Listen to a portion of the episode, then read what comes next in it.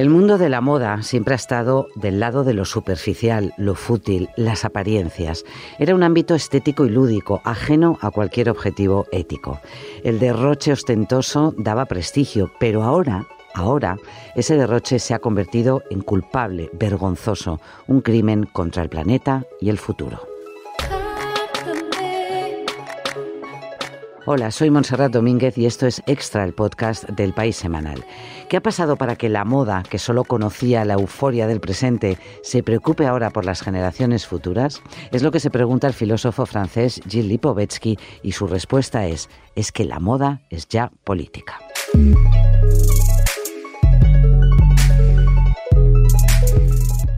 Carmen Mañana es nuestra experta en moda y ha sido testigo de esta transformación, de la exaltación de lo superficial a abrazar ahora la conciencia de las grandes causas, el ecologismo, la diversidad, la inclusión, el feminismo. Hola Carmen.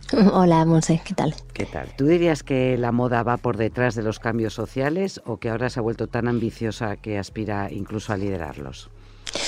Bueno, históricamente siempre ha reflejado los cambios sociales y culturales, pero es verdad que en los últimos años había quedado un poco por detrás, iba a rebufo de lo que estaba sucediendo en la calle. Y yo creo que ahora están intentando ponerse las pilas e ir al menos a la misma velocidad eh, que va la gente, que va la sociedad. Y lo vemos en las pasarelas y en las campañas de publicidad, ya no solo es el estereotipo de la mujer de medidas perfectas, delgadísima, eh, hay otras mujeres eh, de otras razas hay otro tipo de, modelos que se suben a los escenarios. Mm, totalmente. Eh, la sociedad es la que les ha obligado a ponerse frente al espejo y a darse cuenta de que solo reflejaban un único modelo de belleza muy estrecho y muy excluyente y que tenían que dejar de hacerlo. Ese fue uno de los primeros pasos, eh, incluir otros tipos de, cuerpos, de, razas, de, bellezas, eh, más allá de la chica rubia, alta, blanca y delgadísima. Pero después han encontrado que mm, comprometerse socialmente con otras causas también es importante para las marcas, eh, a nivel de imagen y también a nivel de supervivencia. Eh, pues desde con la sostenibilidad, como en el caso de Stella McCartney, que lleva años defendiendo que no se usen pieles en la moda, hasta el feminismo, como en el caso de María Gracia Curie, la directora creativa de Dior. que tú has estado con ella.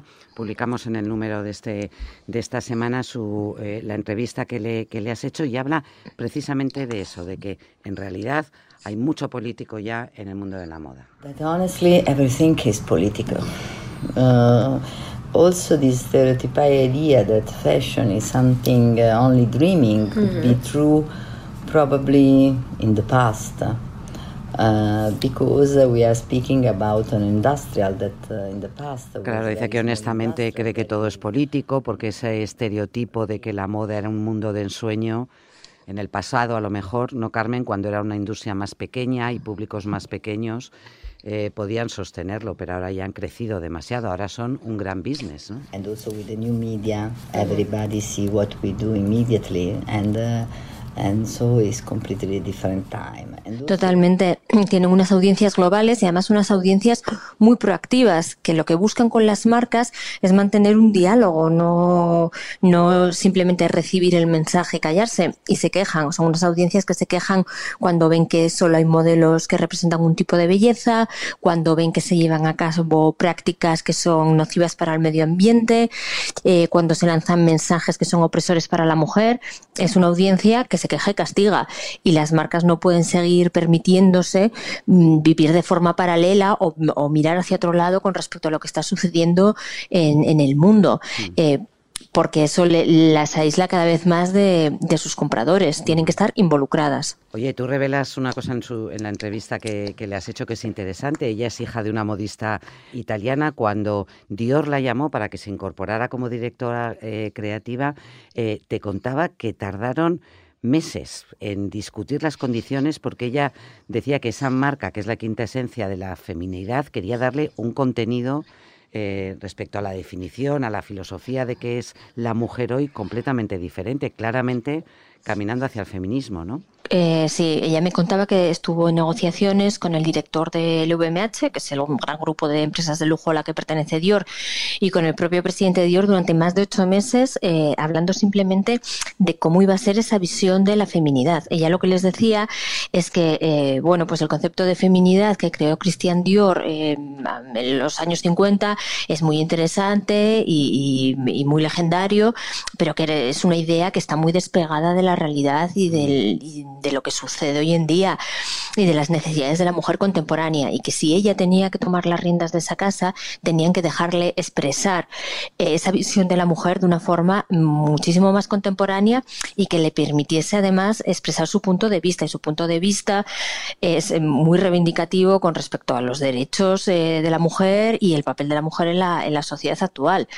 Y finalmente, bueno, pues consiguió convencerles y al cabo de los años eh, ya perseveró en su idea y se ha demostrado que, bueno que ha sido un éxito y que ha sido una gran idea aunque al principio muchos eh, la cuestionaban porque consideraban que, bueno que una marca de moda no era el lugar adecuado para transmitir un mensaje social o una reivindicación social que era como frivolizar o comercializar eh, bueno pues un, movimiento social tan importante. Pero ya ha conseguido encontrar su hueco encontrar su camino y yo creo que algo muy importante que es llevar el feminismo y la conversación sobre el feminismo a lugares donde antes nunca había estado. Hmm. Y eso también hay que reconocérselo. Sí, y dar golpes de efecto como para traer a su primer desfile nada menos que a Chimamanda Ngozi Adichie, la, la escritora eh, nigeriana, que es un referente feminista y que se la llevó al desfile, para, para demostrar ese cambio de cultura. Sí, ella desde el principio ha apoyado y ha apostado mucho eh, por artistas feministas o por eh, autoras feministas como Chimamanda y en el último desfile como Judith Chicago, que es una artista estadounidense muy comprometida con el, con el feminismo.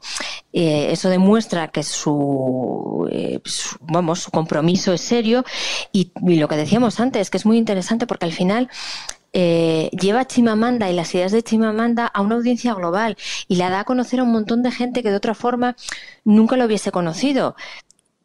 Que sean feministas o no las compradoras de Dior es otra historia, es otro debate, pero desde luego ella da voz a esos mensajes con un altavoz global y casi incomparable como, es una marca como Dior. Vamos con otro altavoz global que es el del mundo del cine. El cine es política también, está claramente comprometido, pero hay algunas de sus figuras que lo llevan siendo mm, comprometidas, me refiero, desde hace muchísimo tiempo.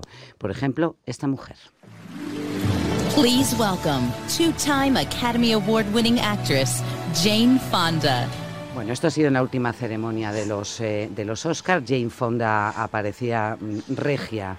Eh, con el abrigo rojo que lleva habitualmente cuando acude a las protestas contra el cambio climático por la que le detienen un día sí y otro también. Nothing is more important than raising awareness, right? Pero además lanzando otro, otro mensaje, Carmen porque llevaba un vestido vintage, lo cual hasta hace poco también se eh, consideraba casi pecado también en el mundo de la moda. Totalmente, eh, pero ella junto a otras actrices han demostrado que, no lo es para nada. Ella llevaba un vestido que ya había llevado hace seis años en, en Cannes, un vestido maravilloso de Lisa, que son trajes de alta costura que tardan cientos de horas en hacerse y que tienen involucradas a por lo menos tres costureras en el proceso. Tú imagínate, o sea, esas señoras cosiendo durante cientos de horas un vestido ahí em, bordadito a bordadito para que una actriz o una compradora, una jequesa, quien sea, se lo ponga seis horas y al armario. Menudo desperdicio. Hmm.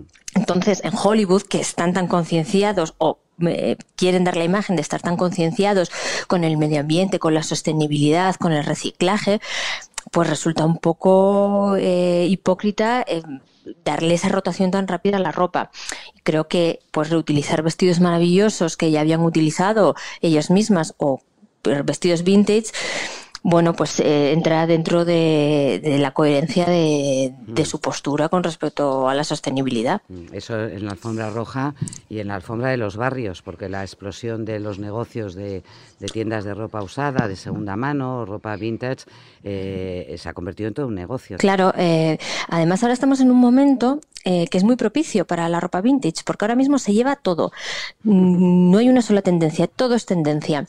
Y todo significa eh, todas las épocas pasadas. Se lleva en los años 20 con la Belle Époque, se lleva en los años 80 en las obreras, se lleva el minimalismo de los 90, eh, se llevan los pantalones de pata elefante de los 70, es decir, se lleva todo lo del pasado, con lo cual la ropa vintage es ahora más relevante que nunca. Tú te compras unos sombrerazas de los 80 y te las pones ahora y estás totalmente a la moda. Y eso es algo que no sucedía, por ejemplo, a principios de los 2000, que había unas tendencias más concretas. Ahora mismo cualquier prenda vintage es perfectamente pertinente. Oye, em, Carmen, tú has estado recientemente en, París, en Milán, en los, eh, en los eh, desfiles. Algunos de ellos tenían un, un toque apocalíptico, em, yo creo que como mensaje eh, de concienciación del cambio climático, pero es que resulta que el entorno, que es el impacto del coronavirus, desde luego en, en Italia, pero luego se ha extendido a todos lados, y en China que recordemos es uno de los grandes fabricantes y suministradores eh, de los productos que luego encontramos en, las tiendas de moda, pero también son los grandes compradores, especialmente en el sector de, de lujo, está seriamente afectado por la expansión de la epidemia, ¿no? Sí, o sea, es un momento eh, muy delicado, porque como bien dices, por un lado, eh, muchas marcas fabrican en China y con el coronavirus han tenido que dejar de fabricar, buscar otros lugares donde fabricar o simplemente ralentizar la fabricación, pero por otro lado, el mercado asiático es el responsable del 70% del crecimiento del sector del lujo desde 2012. O sea, mm. son la gran piedra angular en la que se asienta el sector del lujo. Y muchas marcas han puesto todos sus huevos en la misma cesta que es China. Claro, cuando China deja de comprar y deja de viajar para comprar en países europeos, eh, puede tener unas repercusiones catastróficas. Hay que pensar que, por ejemplo, las boutiques de Madrid y Barcelona, de marcas de lujo, el 40% de sus ventas dependen de turistas asiáticos, no son compradores locales, mm. son turistas de Japón y de China que vienen a comprar a la tienda de Paseo de, Paseo de Gracia o de Ortega y Gasset. Mm. Con lo cual, la repercusión de la ralentización y, del contagio en China eh, va a afectar a la industria eh, a corto y a medio plazo. Eso te lo contaba en París Bruno Pavlovsky, que es el presidente de, de Chanel, que a pesar de todo mantuvieron los desfiles. Uh, I think it was very important for us to have the show and we have been authorized by the French authorities to organize the show, so we organize the show. And uh, because you know, starting here, it's a huge business behind. Claro, eso es la clave. Dice que mantenían el desfile porque los han autorizado las autoridades francesas y porque, claro, este es un negocio del que depende la vida de la, de la marca eh, en los próximos seis meses. Pero es que te decía algo más y reconoce el impacto que está teniendo ya en su cuenta de resultados. We have six months uh, which are not at the level of what we forecast, but it's life. Okay, uh, our, economic uh, life is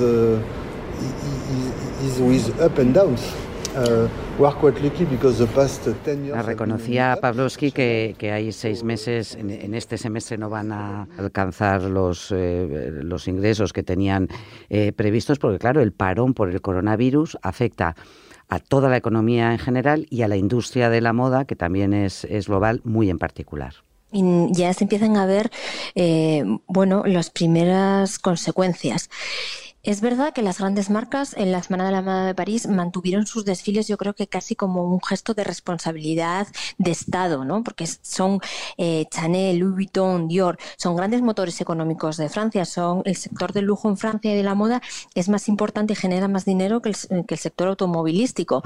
O sea que eh, la caída del sector de la moda puede afectar de una forma gravísima a la economía francesa. Entonces yo creo que ellos hicieron un esfuerzo por mantener los desfiles. Aún así, tres marcas suspendieron los desfiles. Hubo un montón de representaciones de pequeñas colecciones de bolsos, de ropa, que se cancelaron también. Eh, y las modelos... Eh, querían irse corriendo en cuanto terminaban los desfiles, querían salir disparadas a los aviones. Las celebrities que suelen venir a los desfiles de las marcas de las que son imagen, este año han hecho prácticamente, no han hecho acto de presencia, no se veían en las primeras filas. Y todo esto lleva a las marcas a, retraerse y a contraer gastos para que esa caída de ese primer semestre no sea tan salvaje. O sea que todos veremos un poco los efectos eh, de, esa ralentización del sector. Todos se están preparando para intentar aplacar el golpe lo, máximo posible, pero va a ser difícil. Y eso afecta claramente a grandes empresas españolas que son multinacionales. Estoy pensando en cadenas como eh, Zara, bueno, Inditex, Mango, pero también H&M, Primark, porque ellos también reconocen problemas con los suministros, lo que tú nos contabas, están eh, relocalizando, la, buscando otros países donde hacer la, eh, la producción, pero claro, el impacto en las, en las ventas se va a notar también. Mm, totalmente. Yo creo que una de las lecturas y de los, eh, digamos, eh, ideas que tenemos que sacar de esta crisis es que ningún sector, y en este caso el sector de la moda especialmente, puede poner sus huevos en una sola cesta. China ha sido el motor que ha tirado de todo, porque ha fabricado baratísimo y porque ha comprado lujo como locos, como si sacabas el mundo. Y era muy tentador fabricar solo en China y, y dirigirte solo al mercado asiático para que comprase todos tus productos y que mm. fuese prioritario en tu estrategia pero es que la vida, pues a veces pasan cosas. Entonces, eh, yo creo que eh, todos están replanteándose que tienen que volver a diversificar un poco eh, su estrategia, desde dónde fabrican hasta qué mercados se dirigen, volver a darle importancia a mercados locales como el europeo y el estadounidense que habían quedado muy relegados casi a una tercera posición, porque cuando falla el motor que tira de todo tu, tu tren, pues tienes un problema gordísimo. Bueno, pues eh, la industria de la moda, el análisis de la moda como fenómeno político este fin de semana en el País Semanal. Por cierto, Carmen, eh, la portada es fascinante porque llevamos a Teddy Quinlivan, una modelo norteamericana eh, trans, que hasta 2017 desfilaba sin que nadie supiera que ya no había nacido mujer. Y yo creo que de alguna manera refleja ese cambio eh, de paradigma también en el mundo de la moda del que hemos estado hablando. Totalmente, yo creo que existen unas nuevas sensibilidades que son cada vez más fuertes en la sociedad y desde luego cada vez más necesarias y que la moda tiene que reflejarlas y abrazarlas, no puede vivir de espaldas, no puede vivir en un universo que dejó de existir hace 20 años, tiene que ser capaz de incluir eh, pues toda la diversidad y toda la belleza que hay en el mundo hoy en día. Y creo que el caso de modelos como ella son muy significativos porque ella trabajó durante mucho tiempo, Teddy trabajó durante mucho tiempo sin comunicar su identidad de género, porque tenía miedo a no tener trabajo, a ser discriminada. Y sin embargo, cuando lo hizo, afortunadamente, pues fue aplaudida eh, por, su, por su valor y por su eh, coraje al dar un paso adelante y además eso le valió para ser imagen de los productos cosméticos de Chanel, que como ella misma cuenta en la entrevista que le hace nuestra compañera Andrea Verdejo, es un hito muy importante para una modelo. No todas las modelos consiguen llegar a ser imagen de una marca cosmética y muchísimo menos de una tan importante como Chanel, que tiene presencia global. Y ella lo ha conseguido, o sea que es un gran paso y yo creo que es muy importante porque abre el camino eh, para otros que vienen detrás. Muy interesante el, reportaje, lo que ella cuenta y luego la editorial de, de, moda con fotos de Gorka Postigo y estilismo de Nono Vázquez, que realmente merece la pena. Carmen Mañana, muchas gracias. Gracias a ti, Mose. Un abrazo.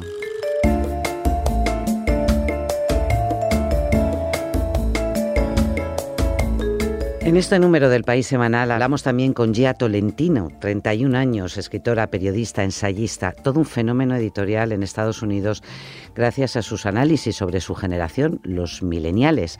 Escribe en el New Yorker y acaba de publicar en español Falso Espejo, reflexiones sobre el autoengaño en el que habla, bueno, también entre otras cosas del ansia de fama que alimentan las redes sociales y que marcan tanto a su generación. Begoña Gómez Urzaiz ha estado con ella en Nueva York. Hola Begoña. Hola, ¿qué tal, Monse? ¿Cómo estás? ¿Qué tal? Oye, ¿cómo es Tolentino? Porque es una chica joven, nacida en Canadá, de padres eh, filipinos, ¿no? Sí, sí. Bueno, ella es eh, en persona tan, tan estupenda como, como aparece en las fotos, porque se ha generado un poco de, fenómeno en torno a ella. Eh, sí, ella es muy joven, es muy, muy segura de sí misma. Ella sí, es hija de, padres migrantes filipinos y tiene una historia bastante curiosa. Creció en, en, Texas, en el seno de una iglesia evangélica, de una de estas macro iglesias.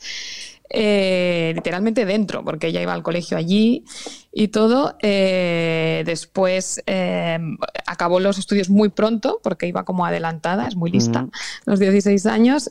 participó en un reality, que fue un, episodio curioso de su vida. después fue a la universidad, fue a los Peace Corps, que es este, este cuerpo que inventó Kennedy de, voluntariado. Eh, y luego enseguida ella empezó a despuntar escribiendo sobre todo en, webs de cultura pop y feminismo y hace un par de años la fichó el New Yorker que yo creo que fue un, gran movimiento por su parte y ella ejerce un poco como de la millennial residente en el New Yorker, eh, examina fenómenos curiosos de, Internet.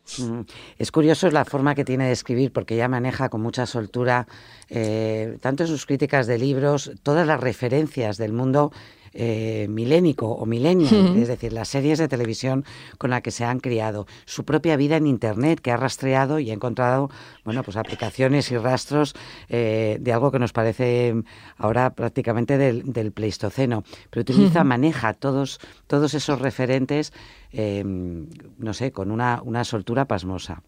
Sí, ella utiliza mucho la, primera persona y recurre como a, sus propias experiencias y, luego después tiene muchísimos referentes culturales, pero bueno, es esa historia de mezclar lo, elevado con lo, cotidiano. Te contaba que le, asusta un poco también la vida en las, en las redes, la, exposición, además con este libro que ha sido un, exitazo más aún, con mayor, eh, con mayor motivo porque hay algo un poco de autoengaño en pretender, como hacemos todos, yo creo, que tú puedes utilizar las redes, estar permanentemente eh, allí y luego liberarte una vez hayas conseguido, no sé, suficiente dinero o el tren de vida que te permita desengancharte de ellas. I'm free of these things now, but like I'm not free of them because I use, you know, like. Um, yeah, it's so fucked up. I mean, I think about it all the time with like. Um, Dice que realmente se cree que está liberada, pero no tanto, ¿no? De la, de la tiranía de las, de las redes. Claro, esto es muy curioso. Ella dice, bueno, ahora tuiteo poco, pero porque ya me he vendido. Igual que en, el libro, eso es una cosa que, que digamos que atraviesa todo el libro, esa especie de moralismo, moralidad millennial, ¿no? Como que ella aspira, aspira a ser una persona mejor, aspira, por ejemplo, a, no utilizar Amazon porque lo considera que tiene prácticas poco éticas. Dice, ahora puedo dejar de utilizar Amazon después de siete años de venderme en Internet. Y ahora puedo tuitear poco porque ya he tuiteado mucho, porque ya me he vendido, ya tengo un buen trabajo, ya tengo un nombre. y, y ella misma reconoce que no tiene sentido. Hay una frase interesante que dice ella, creemos que que con los instrumentos del capitalismo podemos construirnos un puente para salir de él y eso es absurdo. Amazon, it's all like I think what it is, it's like the sense that you can manipulate capitalism to build you a bridge off of it, but you can't, right? Exacto, um, es decir, o estás dentro o no estás, o, lo utilizas para conseguir tus objetivos, pero luego en el fondo estás, estás atrapada. Oye, ¿qué te contaba eh, Tolentino sobre la campaña electoral? Estamos viendo en las últimas semanas cómo se queda ya prácticamente la carrera de, eh, para la nominación demócrata entre Sanders y, Biden. Y ella es una persona con, un compromiso político importante también. Sí, ella era más, partidaria de, de Warren o de, o de Sanders. Y bueno, estuvimos hablando también un poco de qué, palabras y qué expresiones y qué cosas iban a surgir en, Internet en este ciclo político. Y ella habló un poco de que se utilizaría mucho esa idea de lo woke, de, esta nueva politización así un poco performativa de, que, que acusan a los millennials de tener que, lo woke se utilizaría mucho como insulto, que es algo que incluso hizo Obama, ¿no? Hace unos meses. Pero lo woke en el sentido de que de espectáculo, de dramatización, de... De, de, bueno, de mm, esta idea de estar politizado, pero de hacerlo de una manera como muy performativa, ¿no? De estar todo el día tuiteando lo correcto, o de, o de señalar a los demás que no hacen lo correcto, mm, de, ser una, bueno, con un pensamiento de izquierdas, pero muchas veces se utiliza de manera despectiva, como diciendo, bueno, tú lo que eres es un, eso es una pose, ¿no? Pues claro, ella tiene una visión netamente feminista, pero claro, no necesariamente eh, del feminismo mainstream. Y sus libros, sus textos, sus artículos también levantan polémica. ¿Por qué? Sí, ella, bueno, uno de los ensayos más, más interesantes del libro, que se llama Falso Espejo, lo publicado ahora temas de hoy, para mí es uno que se llama El culto a la mujer difícil. Y allí habla mucho de, bueno, de lo que proyectamos en las celebrities, de digamos, la deriva que ha tomado el, feminismo institucional o el feminismo mainstream, y ella defiende, por ejemplo, eh, el derecho a discrepar de otras mujeres, que es algo que le, acusaban muchas veces, sobre todo cuando escribía en, en la web Jezebel. Eh, que le decían, bueno, pues es que no podéis em, destrozar a otras mujeres. Y bueno, claro, claro que tenemos que hacerlo, es que tenemos que subir el listón. Y en este ensayo también dice una cosa interesante sobre cómo eh, las mujeres de derechas eh, se han apropiado del vocabulario del feminismo para, para, defenderse y que ahora mismo, bueno, simplemente el hecho de ser criticada ya les sirve para convertirse en, en para autoproclamarse una especie de, de icono feminista. Uh -huh. Vamos a escuchar lo que dice sobre ello. And it seems like really important to me with the freedom that we have now to use it. And to me, using it means like instigating disagreement as like a fundamental condition of like healthy discourse, right? Like especially yeah. in feminism. If you respect women enough, you do it, you would tear them down when mm-hmm. it counts. Like, come on. I also feel like I like I grew up with like the Spice Girls and like parents that were just like you can do whatever you want. Like mm. Interesante, promover el desacuerdo y la crítica, especialmente dentro del feminismo, para que se mantenga un buen, un buen pulso ¿no? en, la, en la discusión. Y una cosa, bueno, esa, esa referencia que creció con las Spice Girls, es tan divertido, ¿no? y con los padres que le decían, oye, tú puedes ser lo que quieras. ¿no? Ella sí que siente que ha crecido teniendo igualdad de oportunidades eh, respecto a los hombres, ¿no? Sí, pero vamos, que evidentemente queda mucho por hacer que ve todo, ella señala constantemente en sus artículos ¿no? la necesidad de, de exigir más y de exigir más también al, feminismo. Bueno, pues una reflexión interesante de cara a este 8M, además, Begoña. Así que, bueno, muchísimas gracias por esta aproximación a la figura de Tolentino, que yo creo que todavía es poco conocida, pero nos está llegando con mucha fuerza, con esa voz tan eh, nítidamente de una generación, la millennial, eh, de la que ella es una clarísima representante. Muchas gracias, Begoña. Perfecto, muchas gracias a vosotros. Hasta luego.